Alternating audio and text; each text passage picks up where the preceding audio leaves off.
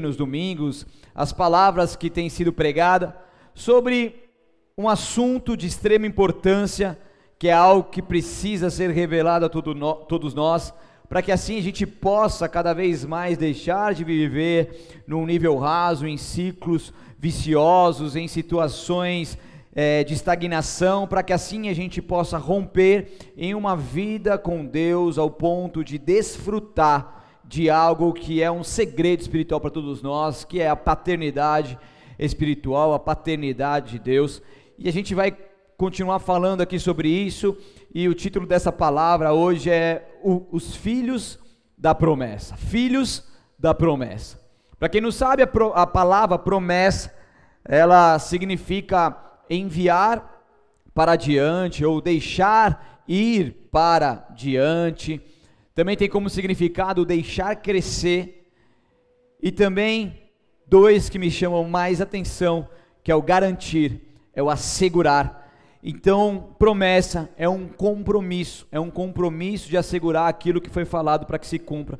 É uma garantia daquilo que foi prometido para que verdadeiramente ocorra. É algo que deixa crescer, é algo que vai adiante, é algo que verdadeiramente faz com que aquilo que eram palavras seja verdadeiramente, seja de fato agora situações reais, sejam fatos. E é interessante que ao vermos na Bíblia Sagrada, lá em, você não precisa abrir ainda, mas em Isaías 46, no versículo 10 diz que Deus ele escreve o fim antes do começo. É isso mesmo. Deus ele escreve o fim antes do começo. Em Isaías 46, 10 diz: Só eu posso lhes anunciar desde já o que acontecerá no futuro. Todos os meus planos se cumprirão, pois faço tudo o que desejo. Isso são as palavras de Deus. Então ele está dizendo aqui que antes de você nascer, a sua história já foi escrita até o fim. Todos os seus dias, todas as suas decisões, todas as suas vaciladas, todas as suas buscas, tudo aquilo que você conquistou, todos os seus anos, seus aniversários, as datas comemorativas, tudo aquilo que você almejou, aquilo que você conquistou, tudo, tudo está determinado antes mesmo que você nascesse. Então, depois que Deus escreve a nossa história até o fim, daí é que a gente nasce. Então, Deus nos mostra aqui que Ele anuncia o fim desde o início. Então, quando nós nascemos neste mundo, nascemos como fruto de uma promessa. De uma promessa de quem? De, do próprio Deus, ou seja, de um compromisso dele em garantir que tudo isso seja cumprido. Então, nós, quando viemos ao mundo, isso quer dizer que é uma garantia da própria palavra de Deus se cumprindo na terra. Quando nós viemos ao mundo, Deus está assegurando que aquilo que Ele prometeu, Ele está firmando o seu compromisso e nos colocando nessa terra por um propósito. Então, quando nascemos, já temos a nossa história em Deus escrita. Ele já conhece até o nosso fim. Abra a tua palavra comigo lá em 1 Samuel, capítulo 1, versículo 4 ao 5, apenas. Uma das histórias que eu mais gosto na Bíblia Sagrada. Já preguei algumas vezes, que é a história de Ana. A gente vai ler só dois versículos, depois mais um, e a gente vai discorrer aqui para você mergulhar comigo. Então apertem seus cintos, porque nós vamos decolar. Amém? Sim ou não? Vocês querem ficar no raso? Vamos para cima? Vamos, Moisés. Tá solteiro ainda, Moisés? 1 Samuel, capítulo 1, versículo 4 diz: E sucedeu que no dia em que Eucana sacrificava, dava ele porções a Penina, sua mulher, e a todos seus filhos e todas suas filhas. Porém, a Ana dava, que era sua esposa também, dava uma parte excelente, uma parte muitíssimo boa, porque amava a Ana, embora o Senhor lhe tivesse cerrado a madre. Então, Ana era estéreo e, aqui nesse contexto, é, Eucana, periodicamente, ele tinha um tempo onde ele sacrificava, fazia sacrifício, no Antigo Testamento isso ainda ocorria, e ali ele distribuía essas porções, e aqui mostra no texto quanto que ele amava Ana. Ana era casada, então, com Eucana, Eucana é nome de homem mesmo, tá? É meio estranho, mas é homem. Era casada com Eucana, e logicamente que amava o seu marido, amava o Senhor, mas, mas ela não podia ter filhos. Então, naquela época, como era muito é, importante a continuação da geração, se a mulher que o cara casasse fosse estéreo, não pudesse dar filhos, era possível naquela época que, é, que o cara se casasse com uma, com uma outra pessoa, com uma serva ali, uh, alguém que pudesse então dar continuidade na sua linhagem, na sua geração. Foi o que ocorreu. Eucana então teve filhos com Penina, tá?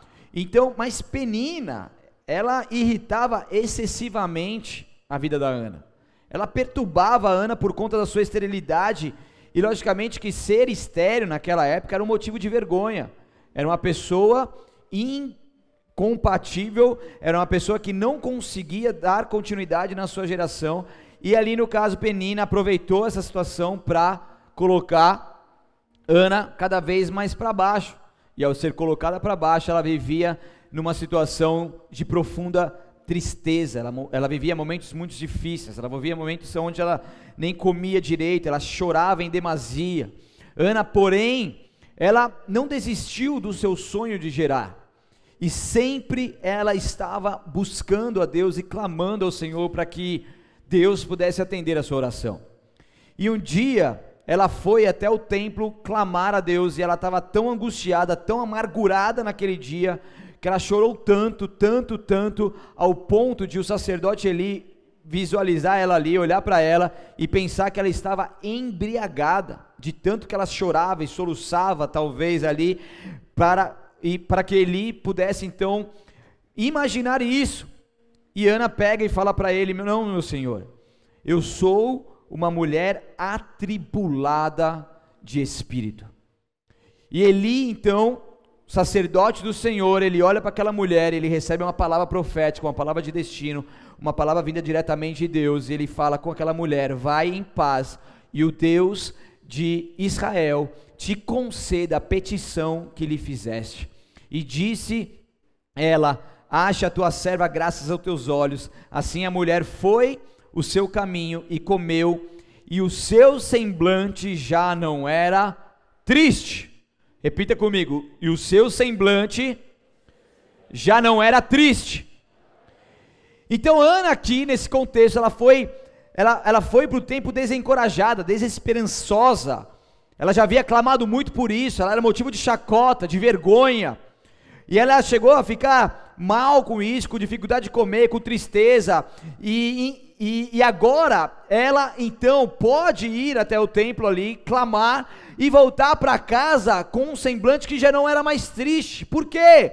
Porque ela entendeu uma palavra profética que foi liberada sobre a sua vida. Ana saiu de lá grávida? Lógico que não. Ana saiu de lá com Samuel nos seus braços?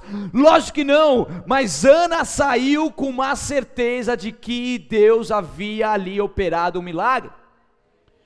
E a fé é aquilo que a gente não consegue ver, é a convicção daquilo que se espera. Então ela, movida de fé, ela fala assim: Isso é meu, é uma palavra para mim, e eu me apego dela, e eu creio tanto nisso que eu não me entristeço mais. Agora meu semblante é diferente, agora minha vida é outra, e eu passo a viver bem feliz. Então entenda comigo, ela estava recebendo a certeza da sua resposta. E ali ela saindo convicta da sua promessa. Convicta daquilo que Deus, ele não é homem para que minta, nem filho do homem para que se arrependa.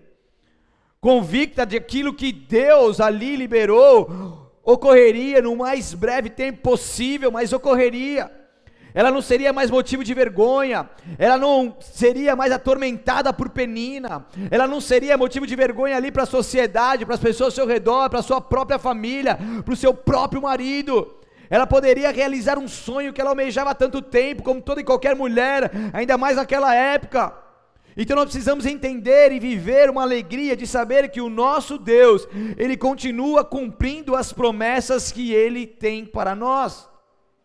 Nós precisamos viver e entender de que aquele que fala conosco, aquele que nos promete algo, aquele que nos dá propósito, ele verdadeiramente cumpre aquilo que nós que, que nos prometeu. E depois nós vemos em 1 Samuel 1:20 dizendo: "E sucedeu que passado algum tempo, Ana concebeu. Ana o quê? Ela deu luz a um filho, a qual chamou de Samuel, porque dizia ela: Eu tenho pedido ao Senhor. Ana tinha muitos motivos para se sentir desencorajada, amargurada. Ela não podia gerar filhos, compartilhava o seu marido com uma mulher que a esnobava. Seu amado marido não podia resolver seus problemas e até o sumo sacerdote a confundiu, mas em vez de Ana perder totalmente as suas esperanças, ela clamou, levando os seus problemas honestamente a Deus, e com isso gerou Samuel, um profeta consagrado a Deus que marcou a história. Então, nós, como filho da promessa, você, como filho da promessa de Deus, como aquele que já tem a sua história contada até o fim, como alguém que já venceu na vida, você precisa também clamar ao seu Pai, o Deus vivo, porque Ele certamente te ajudará e te fará viver em paz, e o seu semblante já não será mais triste, porque você está tendo acesso constantemente a uma fonte inesgotável. Você está tendo acesso àquele que é o Criador de todas as coisas, ao Deus Todo-Poderoso, aquele que tem vida para nós, o Deus que é verdade, o Deus que é amor, o Deus que nos ajuda em, todo o tempo.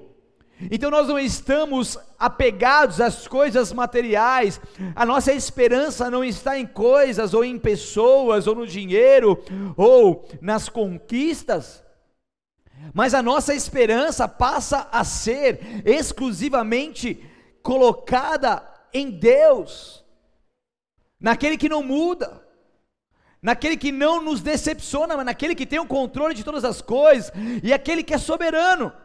Então, quando eu entendo e vivo isso, eu lanço sobre ele tudo isso e eu vivo em paz. Eu vivo tranquilo sabendo que ele está cuidando de tudo. E ali eu tenho acesso a essa fonte, a esse manancial, a essa fonte inesgotável, cujas águas nunca faltam.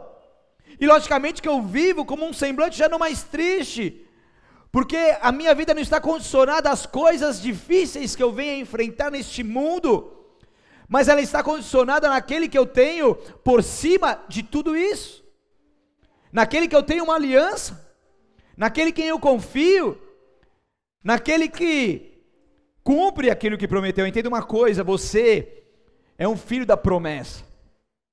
E como filho, você já é um vencedor. Você já venceu uma corrida para a vida em uma árdua disputa com mais de 300 milhões de espermatozoides. Metade, metade de todos os espermatozoides, eles morrem rapidamente na primeira etapa da corrida. E os espermatozoides usam sua longa cauda para nadar vigorosamente contra a correnteza de um fluido que traz o óvulo. E daí muitos chegam até o óvulo, eles conseguem vencer os obstáculos e conseguem chegar até o óvulo. E ali, naquele momento, eles começam a lutar desesperadamente para entrar naquele óvulo. E daí, quando um vencedor, e raras vezes dois, entram entram naquele óvulo, conseguem entrar, sabe o que acontece? O óvulo desencadeia imediatamente uma reação bioquímica e altera sua composição externa, fechando definitivamente a passagem para os demais. É o fim da corrida. Você está aqui hoje? Está vivo aí? Está respirando? Parabéns. Você é um vencedor. Você é um vencedor. É que a gente não tem noção dessa corrida da vida que a gente já começa disputando só com 300 milhões a mais de pessoas, que seriam pessoas. Então você já nasceu nessa condição. Você já nasceu, você venceu a mais importante competição de toda a sua existência. Mais difícil do que qualquer concurso público, qualquer vestibular, qualquer vaga de emprego. Você já venceu a, a, corrida mais difícil da sua vida. Você contrariou as estatísticas e derrotou outros 300 milhões de concorrentes. Você contrariou e você derrotou muitos e muitos milhões de concorrentes. Por quê? Porque em ti existe uma promessa. Por que, que você derrotou? Porque você é um filho da promessa. Por que, que você derrotou? Porque você veio ao mundo debaixo de uma promessa de Deus, no qual Ele já escreveu a sua história e o seu fim. Então você não é qualquer pessoa que nasceu ao esmo, que veio numa cegonha, não sei da onde. Você é um filho e uma filha que foi gerado no ventre da sua mãe, por um propósito. Você pode ter sido vítima, você pode ter sido um filho de um adultério, de uma bastardia, você pode ter sido filho de uma pessoa que você nunca conheceu o pai, você pode ter sido filho de uma mulher que você nunca viu na vida, você pode ter sido filho de um estupro, pode ter sido, mas eu quero te dizer algo: quando Deus soprou sobre você o fôlego de vida, Ele já depositou sobre ti uma promessa e Ele já te deu a condição para vencer todos os dias da sua vida. E não existe nada nessa terra que não exista um propósito de Deus. Então eu posso olhar para a minha vida miserável e falar: ah, eu sou um coitado, não tenho mãe, não tenho pai, aconteceu isso, isso, isso. Ou eu posso olhar para o meu Deus e falar: Deus, qual que é o seu propósito com tudo isso? Eu não concordo, eu estou mal, eu não sei lidar com essa rejeição, eu não sei lidar com essa situação, eu não sei lidar com essa vergonha, mas eu tenho você acima da minha vida.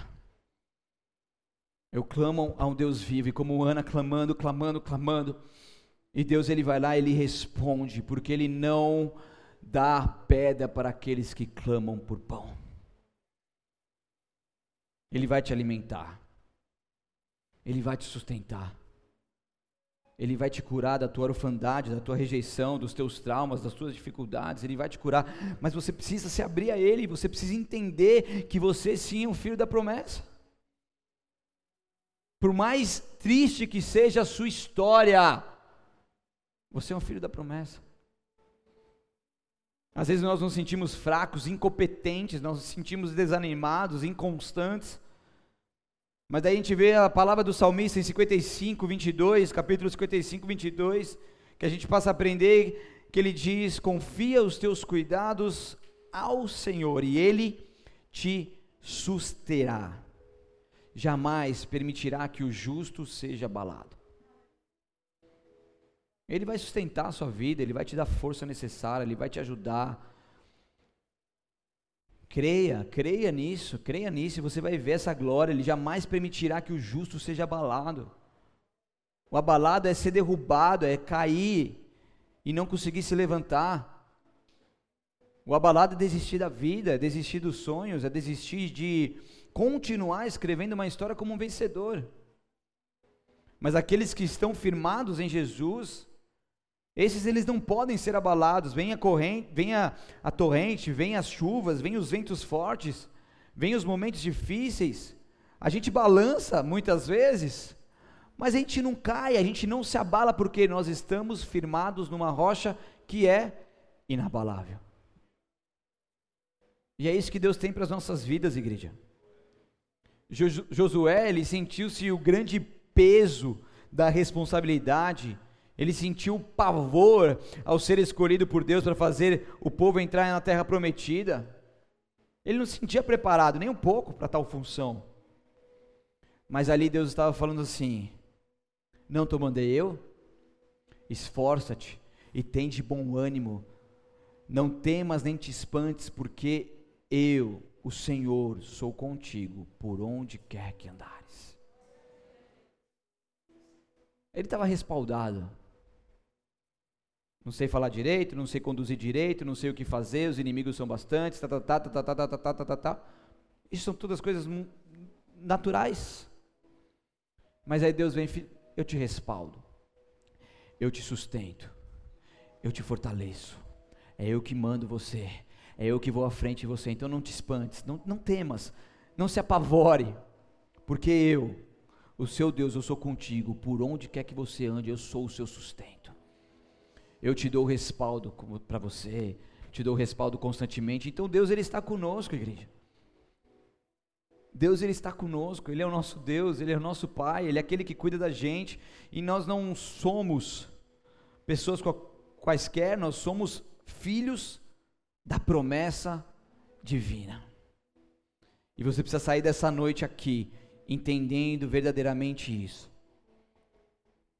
Independentemente da sua história, você precisa sair daqui entendendo isso. Quero ler um poema para vocês, pode? Minha, esse aqui eu já fiz faz tempo, mas eu achei lá de repente sem querer eu achei. O poema diz assim: Vencedor, como assim? É isso mesmo.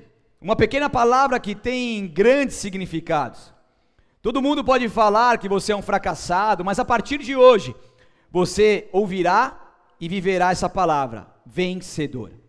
Porque é isso que você é. Só de ser um de mais de 300 milhões de espermatozoides, você é um grande vencedor. Único, separado e moldado por Deus, onde lhe foi dado o sopro da vida, foi lhe dado o mundo, para que você nele cumpra as promessas. Foi lhe dado sabedoria, força, unção para você sempre ser o vencedor. É isso que Deus quer. Não se conforme com a sua vida no raso, prospere a cada dia em busca dos seus sonhos, não permita que eles morram, vai vencedor. Supere, alcance, ultrapasse, domine, alcance a vitória e não se esqueça, você sempre será um vencedor. Aplauda o Senhor, glória a Deus. Aleluia! Vencedores, vencedores da vida. Então nós somos filhos de uma promessa de Deus, somos filhos com um propósito. Somos filhos que nascemos não por acaso, mas que Deus deixou ir adiante, sendo gerados como vencedores. Infelizmente, nos dias de hoje, nós vemos uma geração de grandes ministérios que não conhecem a Deus como Pai. Nós vemos uma geração de pessoas que ainda não conseguem entender essa, essa, esse princípio. Não consegue ter esse entendimento e por isso que muitos não fluem, por isso que muitos permanecem estagnados, frios, não rompem, não conseguem adorar com intensidade, não conseguem dar continuidade naquilo que é gerado em seus corações, porque falta-lhe essa conexão com a paternidade. Isso é um princípio óbvio de Deus que muitos de nós não conseguimos lidar. E quando nós temos a oportunidade de ter uma série como essa, onde Deus vai descortinando isso, vai nos ensinando, vai colocando as claras, nós precisamos pegar tudo isso e falar assim: eu vou viver isso. Não são apenas palavras, mas são princípios do próprio Deus, e eu viverei isso em nome de Jesus, e verei a minha vida completamente transformada por aplicar esse princípio em minha vida. Amém? Vocês estão comigo? Então, o pai, ele transfere três coisas aos seus filhos. Basicamente três coisas: proteção, direção e limites. É nos pais que o filho se sente protegido em, em meio a um pesadelo de uma noite difícil. O filho vai correndo para a cama do pai e da mãe. E muitas vezes o filho não sabe o que fazer, aonde estão tá as coisas, e ele precisa de uma direção, ele não sabe muitas vezes decidir coisas, ele precisa de uma direção, e logicamente que também os filhos precisam de limites.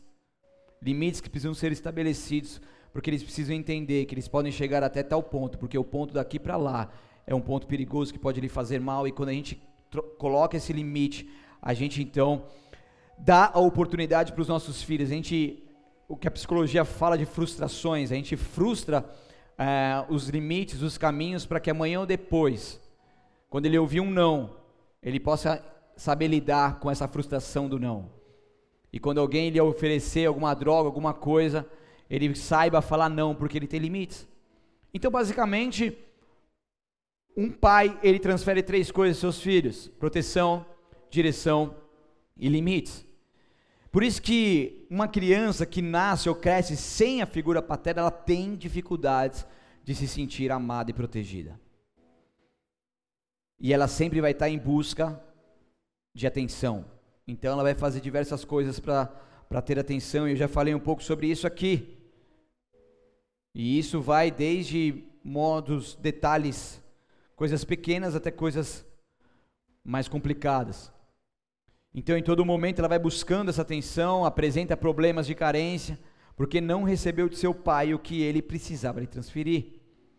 E é interessante nós notarmos que a guerra de Satanás sempre foi arrancar a paternidade de Deus e tentar provar que nós não somos filhos de Deus. A Bíblia é muito clara em dizer que filho também é herdeiro e a gente vê diversos momentos onde Satanás ele vai direto para tentar destronar na nossa mente o conceito e a vivência de Deus como um pai.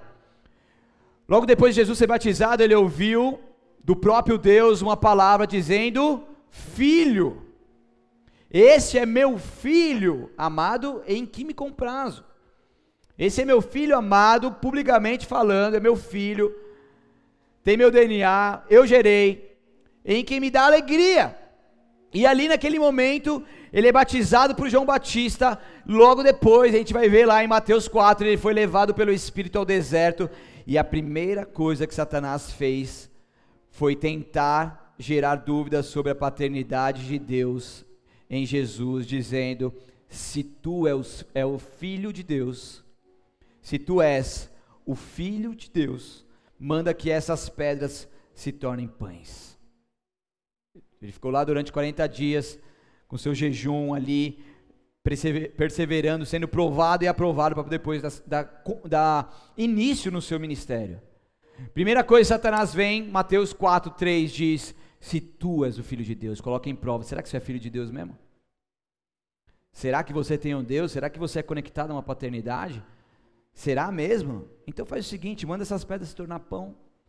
E começa a querer gerar dúvida na cabeça de Jesus, e é isso que Satanás faz até hoje, logicamente, até hoje, na vida de muitos filhos e filhas, tentando colocar dúvidas, tentando colocar sofisma, tentando distrair, tentando tirar do foco, tentando fazer com que não vivam como filhos de Deus. Então você entende que quando você não consegue romper isso, você permanece estagnado em muitas coisas na sua vida. Você entende isso ou não? Amém?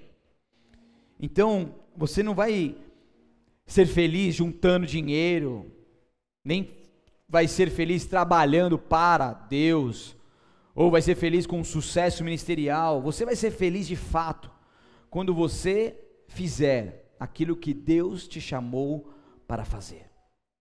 Quando você estiver no centro da vontade dele e cumprir aquilo que ele tem para a sua vida. Quando você, como filho da promessa, realizar aquilo que Ele tem como promessa para você e através de você. E eu já dei vários exemplos aqui no domingo passado, e tem diversos outros exemplos onde pessoas estavam fazendo aquilo que gostavam. Eu mesmo era um empresário muito bem sucedido, gostava muito do que eu fazia, mas me sentia incompleto porque eu sabia que Deus não me chamou para isso especificamente, para todo sempre. E ao sair do, do, dos negócios, ao sair do meio empresarial e dar início à minha chamada pastoral, isso de fato é totalmente diferente. Porque você é feliz quando faz aquilo que Deus chamou para fazer. Que, que você vê esse testemunho do Ministério Social aqui? Você vê a alegria no rosto, você vê uh, o sorriso, você vê o brilho nos olhos, porque eles sabem que aquilo que eles, eles foram chamados, quando você faz o que foi chamado, não é peso para você. Você faz com alegria. Você faz com uma leveza. O Valdo, eu sei, se eu chamar ele para pregar todo dia, ele vem, porque ele sabe que ele, ele ama isso. E várias vezes eu chamo ele de última hora mesmo. Que às vezes é necessário. Amém, pastor? Já tem até a palavra. O título é. Uns títulos doidos lá. Porque a gente é, é muito mais leve.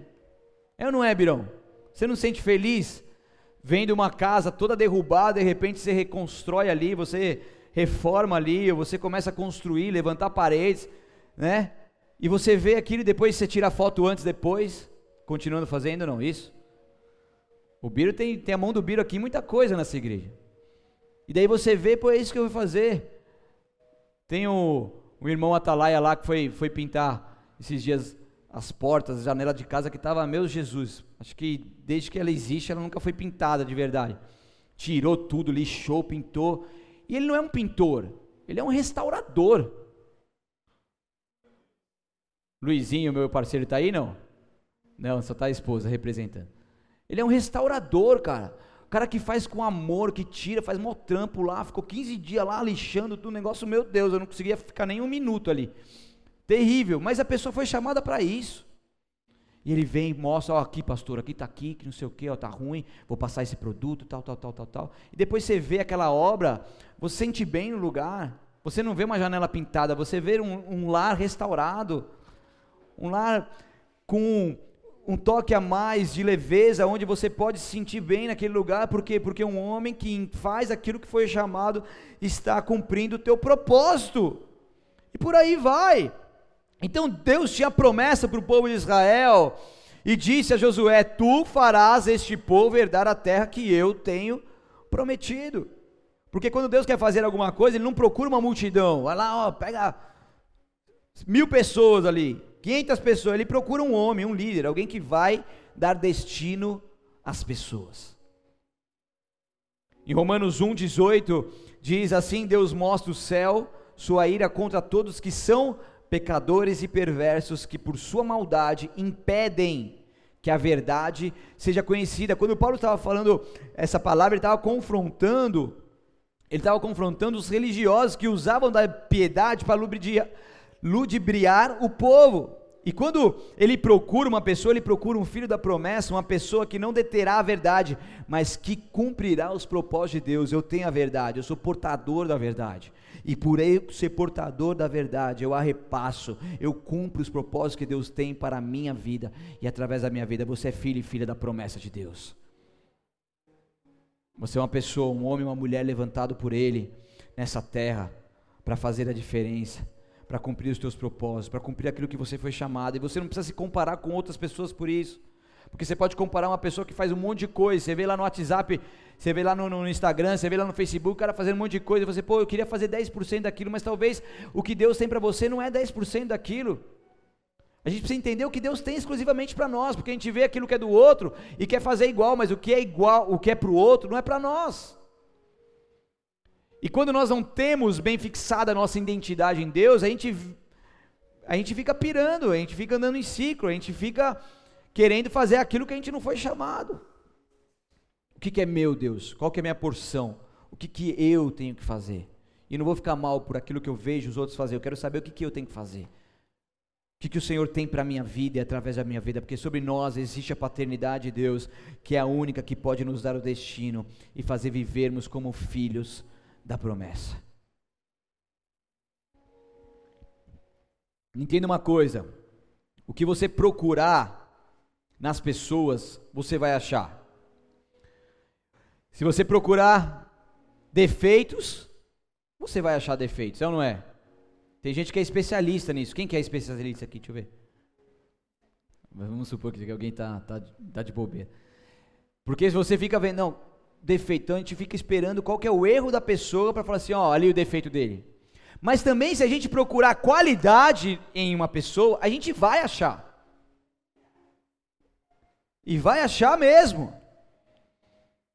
Só que entenda uma coisa: quando nós procuramos Deus como Pai de todo o coração, as qualidades de Pai, Ele como Pai, o que, que vai acontecer? Nós vamos conseguir visualizar a sua qualidade como pai. Porque muitas vezes a gente olha Deus como um amigo, como uma pessoa próxima, a gente olha Deus como um relacionamento, como uma pessoa que a gente pode buscar, confiar, enfim. Mas muitos estão travados em ver Deus como pai. Mas a partir do momento que você procurá-lo como tal, consequentemente você vai encontrar as qualidades dele como pai e você vai conseguir enxergá-lo como Pai, por quê? Porque você está procurando e você vai achar. E daí isso vai fazer você se libertar da orfandade e vai fazer você fluir nessa liberdade com Ele que Ele tem para sua vida. Deu para entender ou não? Vocês conseguem compreender? Então você precisa olhar para Ele, buscar isso nele, buscar entender isso nele, buscar ser liberto nessa situação com Ele. Então não entender isso é viver a a quem de uma vida plena com Deus, não entender isso é viver uma superfície e viver uma desconexão com a fonte inesgotável. Eu, como filho da promessa, preciso entender que Deus é um pai e eu preciso me conectar a Ele como pai.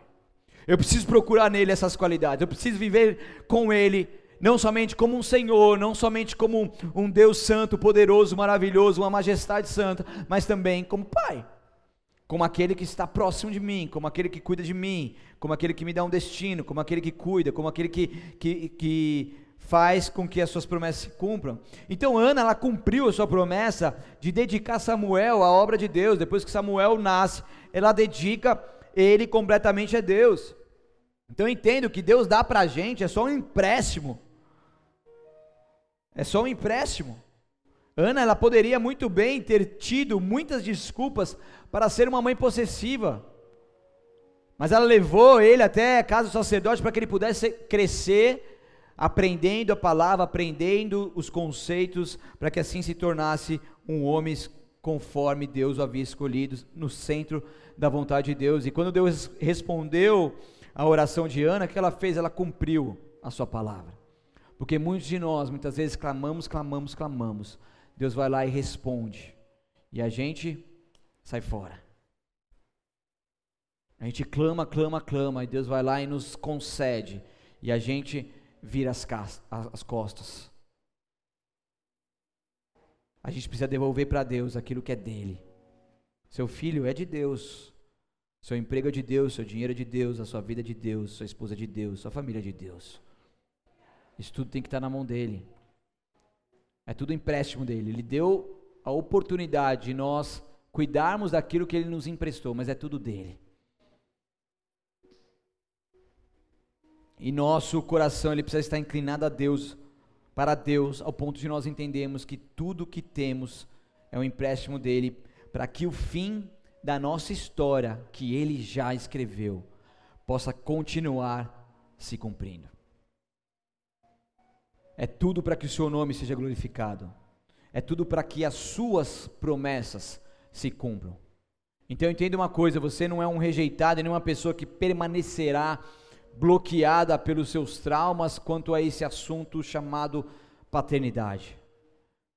Mas você passa a ser uma pessoa que começa a entender a importância de tudo isso e começa a se abrir para um mover exclusivamente Deus para um mover que é sobrenatural, para um mover onde Ele vai suprir as suas necessidades físicas, psicológicas, emocionais. Uma exclusividade onde Ele possa suprir a sua carência, a sua dificuldade de relacionamento, a sua dificuldade com rejeição, a sua dificuldade em querer sempre mostrar para os outros que você está ali, que você faz mais, que você não sei o quê. Quebra o vaso.